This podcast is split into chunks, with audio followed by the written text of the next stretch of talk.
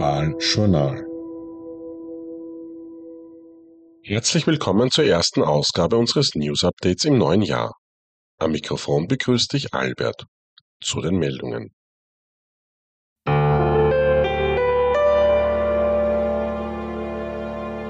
Bangladesch. Schwimmtraining bewahrt Kinder vor dem Ertrinken. Jährlich ertrinken rund 15.000 Kinder in Bangladesch bei Überschwemmungen. Das sind 40 Kinder, die täglich ertrinken.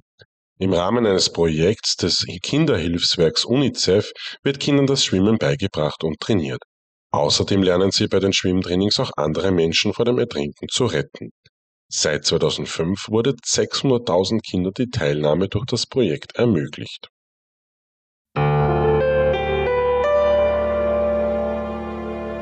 China. Zerstörung von Moscheen.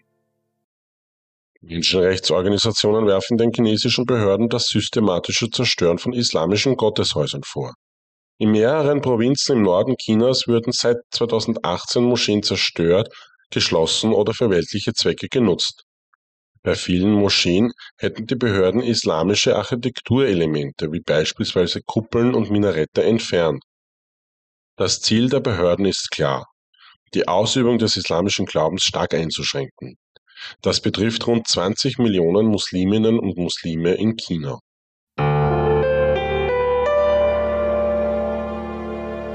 Europäische Union Lieferkettengesetz Lichtblick für Menschenrechte. Verschiedene Organisationen begrüßen das neue Lieferkettengesetz der EU. Es wird unter anderem als Lichtblick für Millionen Arbeiterinnen und Arbeiter weltweit bezeichnet, deren Menschenrechte bislang von international agierenden Unternehmen verletzt wurden. Auch der Umweltverschmutzung durch die großen Unternehmen wird ein Riegel vorgeschoben. Es gibt aber auch Kritik am Gesetz, da dieses Schlupflöcher aufweist, zum Beispiel für den Finanzsektor. Großbritannien Designpreis ehrt Erfindungen für Sanitätseinsätze. Der James Dyson Award ehrte unter anderem zwei Projekte, die den Einsatz von Sanitätsdiensten in Konflikt- bzw. Krisengebieten vereinfachen können. Zum einen wurde ein Team südkoreanischer Studierender geehrt, das ein freihändig zu bedienendes Infusionsgerät ohne eigene Antriebskraft entwickelt hat. Es benötigt nicht die Schwerkraft, sondern nutzt elastische Kräfte und Luftdruckunterschiede. SanitäterInnen müssen also beim Transport von Verletzten keinen Infusionsbeutel hochhalten und es wird kein Strom zur Steuerung der Infusionsmenge benötigt. Zum anderen wurde ein polnisches Team Studierender geehrt, das einen geländegängigen Anhänger für den Krankentransport entwickelt hat dieser Anhänger kann an jedes Fahrzeug mit Haken angehängt werden und zeichnet sich durch geringes Gewicht und entsprechender Federung aus, die den Transport Verletzter sicherer macht als zum Beispiel im Kofferraum eines Autos.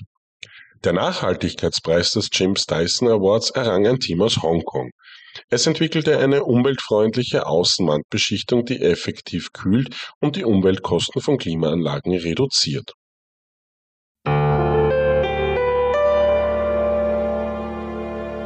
Indonesien. Religionsminister öffnet Gebäude für religiöse Minderheiten. Der indonesische Religionsminister Yakut Cholil Komas hat die Erlaubnis erteilt, dass Räumlichkeiten in Verwaltungs- und Regierungsgebäuden als Gebetsstätten genutzt werden dürfen. Das kommt vor allem religiösen Minderheiten zugute, die sich nicht immer in einem sicheren Rahmen versammeln können und immer wieder Opfer von Gewalt werden. Damit soll der Religionsfreiheit Rechnung getragen werden. Die Maßnahme ist vorläufig auf drei Monate begrenzt.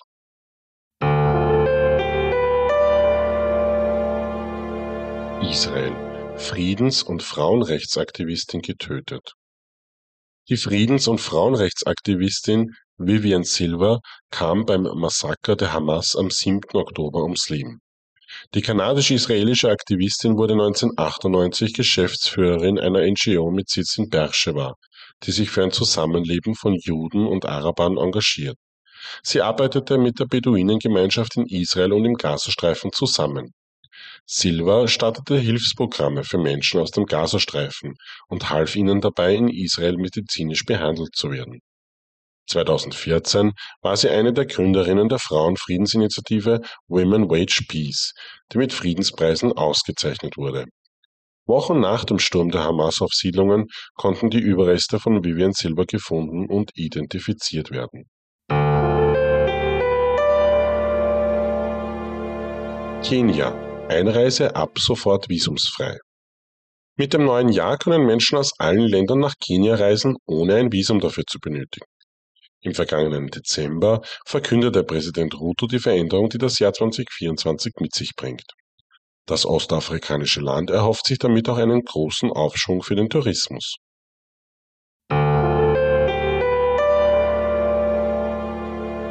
USA. Ordensfrauen verklagen Waffenhersteller.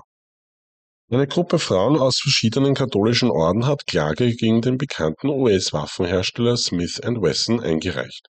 Sie wollen den Waffenhersteller dazu zwingen, Verkauf und Vermarktung bestimmter Gewehre vom Typ AR-15 in den USA einzustellen. Laut Klageschrift hätten solche halbautomatischen Gewehre keinen anderen Zweck als Massenmord. Halbautomatisch bedeutet, dass sich das Gewehr mit jedem Schuss automatisch lädt, bis das Magazin leer ist. Laut US-Waffenlobby befinden sich rund 15 Millionen solcher Gewehre in US-amerikanischen Haushalten.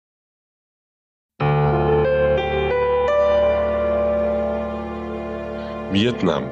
Behörden attackieren buddhistische Gemeinschaft. In der vietnamesischen Provinz Minh Long wurde ein Kurs in einem buddhistischen Tempel von Beamten gestört. Die im Tempel Versammelten wurden aufgefordert, diesen zu verlassen. Schließlich kam es zu gewalttätigen Übergriffen, bei denen auch der Abt des Tempels und zwei Praktizierende verletzt wurden. Seit dem März 2022 kommt es zu Schikanen von behördlicher Seite gegen die buddhistische Gemeinschaft und deren Mönche in der Provinz. Es wird vermehrt mit Verhaftungen und Geldstrafen gedroht.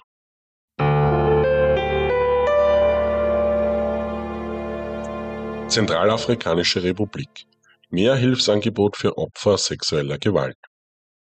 Seit dem Ausbruch des Bürgerkriegs in der Zentralafrikanischen Republik kommt es häufig zu sexueller Gewalt durch Soldaten und Kämpfer gegen die Zivilbevölkerung. Davon sind in erster Linie Mädchen und Frauen betroffen, seltener auch Buben und Männer. Die Opfer bleiben meist sich selbst überlassen. Die Dennis Mukwege Foundation möchte sich mit konkreten Angeboten an die Opfer und Überlebenden sexueller Gewalt richten. Neben psychosozialer Unterstützung soll es auch Aufklärungskampagnen geben. Aktuell ist jede vierte Frau täglich Opfer sexueller Gewalt.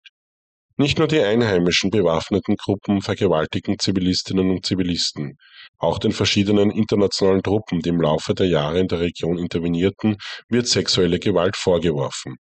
Dem französischen Militär, den UN-Blauhelmen und russischen Wagner-Söldnern.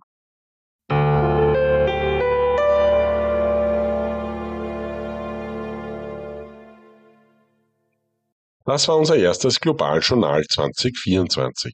Mit besten Wünschen für das neue Jahr ein herzliches Servus aus unserer Redaktion in Wien.